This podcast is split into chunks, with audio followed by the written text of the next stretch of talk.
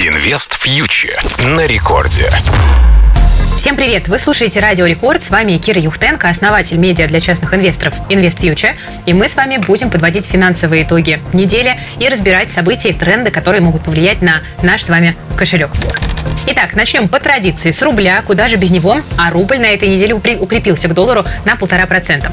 Тут начинает работать указ президента по возвращению обязательной э, продажи валютной выручки экспортерами, и мы видим, что он действительно оказывает позитивное влияние на курс рубля. Также налоговый период оказывает рублю дополнительную поддержку. Сейчас российские экспортеры продают валюту для того, чтобы заплатить налоги. Так что на следующей неделе укрепление рубля может еще продолжиться, пока длится налоговый период. Вообще вокруг рубля сейчас довольно много позитива.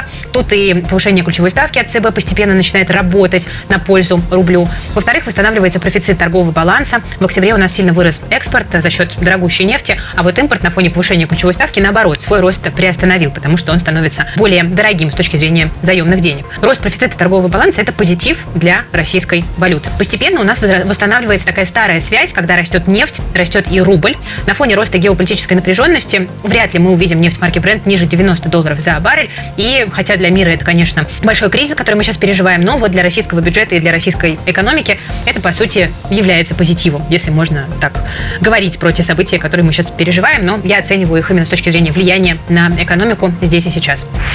Что происходит на московской бирже? Все внимание российских инвесторов на этой неделе было приковано к фондовому рынку. На прошлой неделе у нас провел IPO российский разработчик программного обеспечения группа Astra, и компания очень удачно разместилась, спрос был бешеный. Ну, в общем-то, это не удивительно, потому что до IPO брокеры активно загоняли инвесторов в акции Astra, обещая кратный рост прибыли. IPO Astra прошло по цене 330 рублей, ну а на торгах в понедельник котировки акций поднимались выше 600 рублей за акцию, то есть практически двукратный рост котировок всего лишь за два торговых дня. Но счастье было недолгим. Как правило, такие спекулятивные пузыри на бирже лопаются довольно быстро. Вот на котировке Астры к пятнице откатились до 490 рублей. И это все еще дорого, так что коррекция может продолжиться до более адекватных уровней. Журналистам из нашей команды Invest Future удалось узнать интересный момент. Российская IT-компания группа Позитив планирует доп. эмиссию акций при продолжении роста котировок.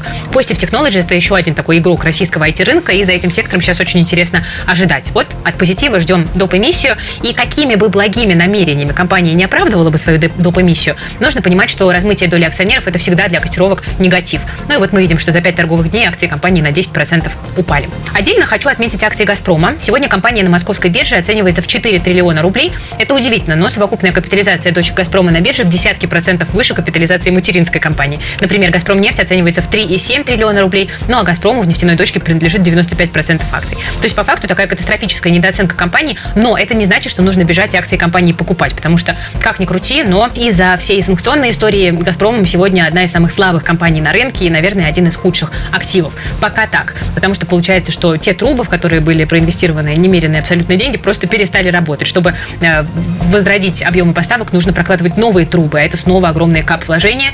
Поэтому «Газпром» пока для инвесторов такая компания достаточно сложная, и я рекомендовала бы быть с ней аккуратнее.